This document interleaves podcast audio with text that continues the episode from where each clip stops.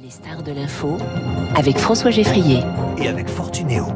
Fortunéo, j'aime ma banque. Les stars de l'info avec ce matin le général Jérôme Pellistrandi, rédacteur en chef de la revue Défense Nationale. Bonjour. Bonjour. Et Cyril Brett, géopolitologue, chercheur en relations internationales à l'Institut Jacques Delors. Bonjour à vous. Bonjour. Et bienvenue à tous les deux sur Radio Classique. Pourquoi Cyril Brett, le président ukrainien Volodymyr Zelensky, a-t-il entrepris ce voyage à Washington si tard après être resté pendant quasiment dix mois dans son pays depuis le début de la guerre en Ukraine?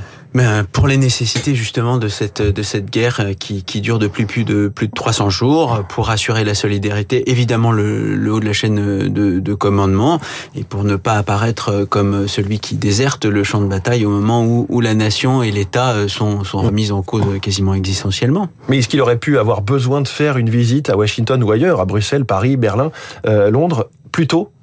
Alors pour les Européens, ce sont eux qui sont, sont rendus euh, à Kiev. On l'a vu euh, à plusieurs reprises apporter leur euh, soutien. Pour les États-Unis, la, la, situation est différente, le niveau d'aide est différent, le type d'aide est différent et le type d'implication des États-Unis est différent. Ce qui est certain, c'est que la visite d'hier et au Congrès réuni en plénière et à la Maison Blanche marque un, un point très très important. D'abord, c'est un signe de reconnaissance de, de, du chef de l'État ukrainien, et puis c'est la préparation euh, des mois euh, qui viennent pour s'assurer un soutien dans la durée au moment où la Chambre des représentants et le Sénat sont renouvelés, au moment où l'opinion publique américaine commence à éprouver une fatigue oui. à l'égard de, de, ces aides massives, et au moment où eh bien euh, l'Ukraine va entrer vraisemblablement et malheureusement euh, dans des mois de, de guerre encore prolongés. Jérôme dit, pour l'Ukraine, les États-Unis, c'est vraiment de très très loin le premier allié militaire, le premier soutien à la résistance ukrainienne. Oui, et cela, euh, en fait, bien avant d'ailleurs, euh, le 24 février, euh, les, les Américains ont, avaient entrepris, après donc l'annexion de la Crimée par Vladimir Poutine en 2014, de contribuer à réformer l'armée ukrainienne. Et on, on l'a vu, les résultats ont été là. Mais oui. il est vrai qu'à partir du 24 février, il y a eu une accélération de l'aide américaine dans des proportions extrêmement importantes dans un premier temps avec plutôt sur une avec des armements légers dans une phase plutôt de défensive en pensant que l'offensive russe allait quand même euh, dire l'emporter et puis petit à petit il y a eu une évolution avec l'augmentation des, des, moyens qui ont été livrés parce que bah, les Ukrainiens ont démontré sur euh, les champs de bataille leur capacité à euh, mettre finalement le, le, système militaire russe en échec mmh. et donc là on l'a vu cette nuit au, au Congrès il y a vraiment euh, un, un, soutien très fort. Et ce qui était extrêmement intéressant dans les images hier soir, euh, enfin ou cette nuit du Congrès, c'est que il y avait unanimité bipartisane, alors même que sait que certains républicains euh, émettaient des doutes. Mais le, le, discours a duré 24 minutes et il y a dû y avoir 21 ou 22 standing ovations, ce qui oui. signifie, ce qui est très important dans le, la grammaire politique américaine. Oui, c'est quelque chose qui se compte, qui se mesure effectivement à chaque fois que tous les parlementaires américains se lèvent lors de ce genre de discours, standing ovation effectivement, Jérôme Pellistrandi, Cyril Brett, le Congrès américain, ce Parlement qui va partiellement changer de couleur dans les semaines qui viennent. Aujourd'hui, il était euh, à majorité démocrate dans les deux chambres. La majorité est renforcée côté Sénat, mais elle va basculer côté républicain, côté rouge, euh, dans quelques, dans quelques semaines, avec potentiellement des élus beaucoup moins favorables à cette aide massive à l'Ukraine. Oui, la Chambre des représentants va devenir légèrement euh, ré, républicaine, mais ça va changer quelque chose dans les, organes qui, au sein de, la Chambre, sont véritablement opérationnels.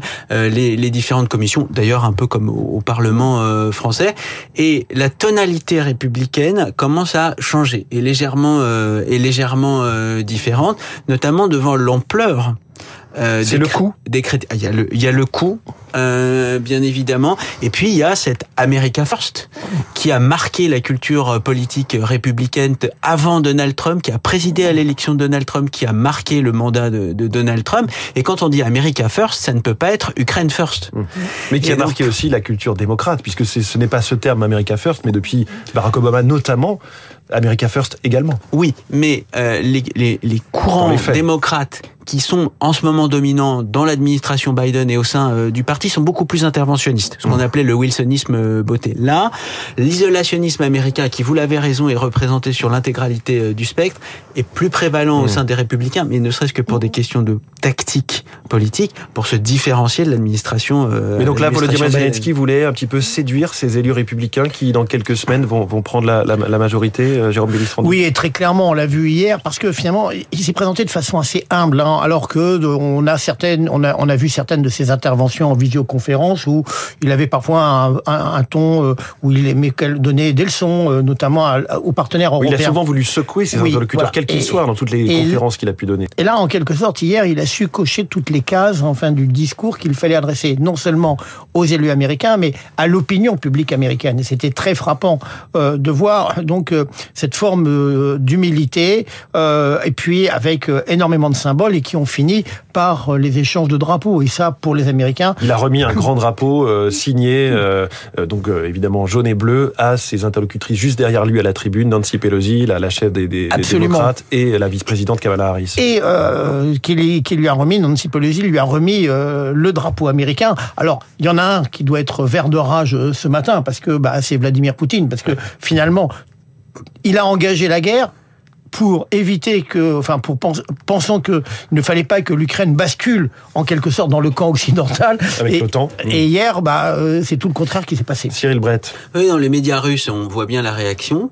Euh, ce matin, dans tous ceux que j'ai consultés, qui soient très ouvertement pro-gouvernemental ou qui soient légèrement moins euh, pro-gouvernementaux, on considère que c'est la euh, confirmation de ce que Vladimir Poutine annonce depuis des mois, c'est-à-dire que Ukraine et États-Unis constituent un front commun contre dans les bras la Russie. Et le symbole le plus éclatant, c'est la livraison d'une batterie de, de missiles euh, de défense antiaérienne patriote. Patriote, sur le terrain militaire, Jean Pellistrandi, l'Ukraine avait absolument besoin de ces missiles pour... euh, parce qu'en ce moment, on en est où? On a cette contre-offensive ukrainienne qui a progressé dans les mois qui précèdent, mais qui est un petit peu bloquée en ce moment. Oui, complètement. Aujourd'hui, en fait, sur le plan militaire, il y a une ligne de front avec euh, une bataille extrêmement intensive du côté donc euh, dans le Donbass du côté de Bakhmut. Sans aucun progrès en fait de part et d'autre hein. Euh, les, les Russes ont gagné donc en novembre environ de, du 1er novembre au, au 20 décembre euh, 90 km carrés. C'est-à-dire c'est c'est c'est trois fois rien.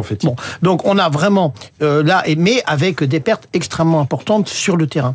Et puis L'autre aspect, ce sont les bombardements dans la profondeur avec euh, donc euh, des drones ou des missiles. Mais il faut souligner que la livraison de la batterie Patriote a plus un côté symbolique que Pourquoi?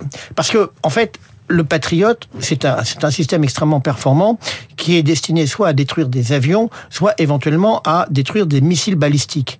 Euh, tirer un missile de 3 millions de dollars pour abattre un drone iranien qui vaut 20 000 dollars n'a aucun intérêt. C'est-à-dire que euh, c'est d'autres moyens. Et par exemple, les Britanniques ont annoncé qu'ils allaient livrer 125 canons euh, à tir rapide, et ces 125 canons vont être beaucoup plus efficaces contre les drones.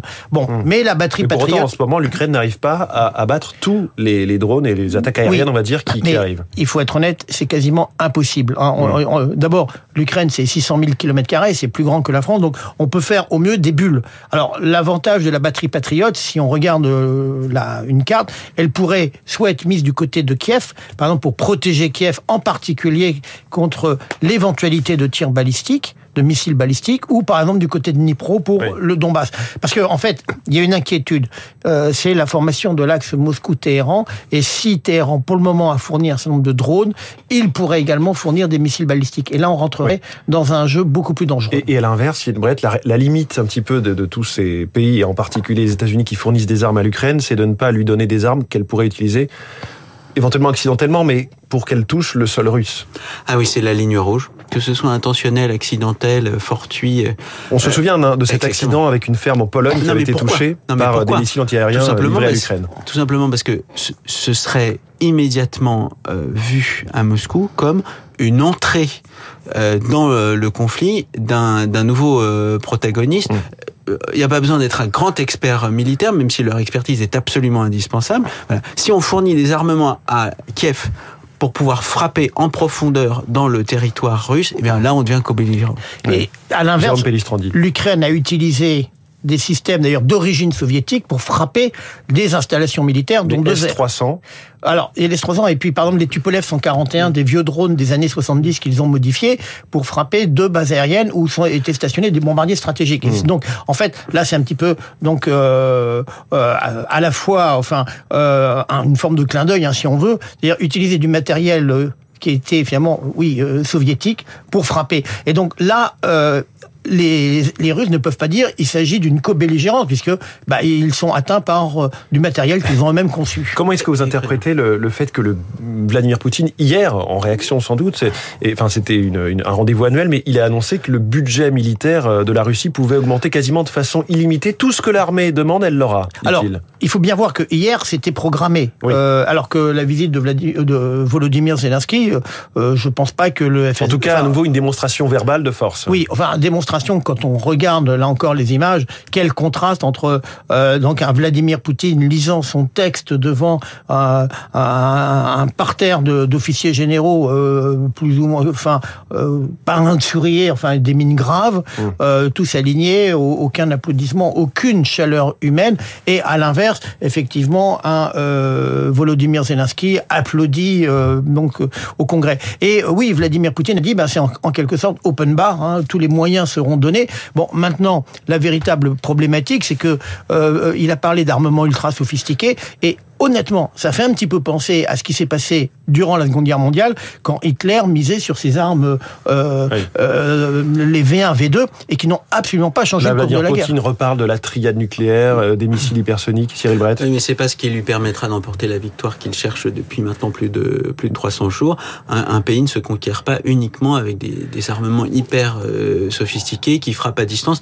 Si ceci fonctionne et si les chaînes d'approvisionnement permettent de passer à la production de, de séries. Donc, on voit l'accumulation euh, des, des hypothèses. En, en revanche, l'inflexion dans la communication euh, du Kremlin est euh, manifeste. Depuis 20 ans, le président russe est spécialiste des grandes conférences de presse, de ce qu'on appelle les, les émissions primoyéphile, qui sont des, des, des, des espèces de, euh.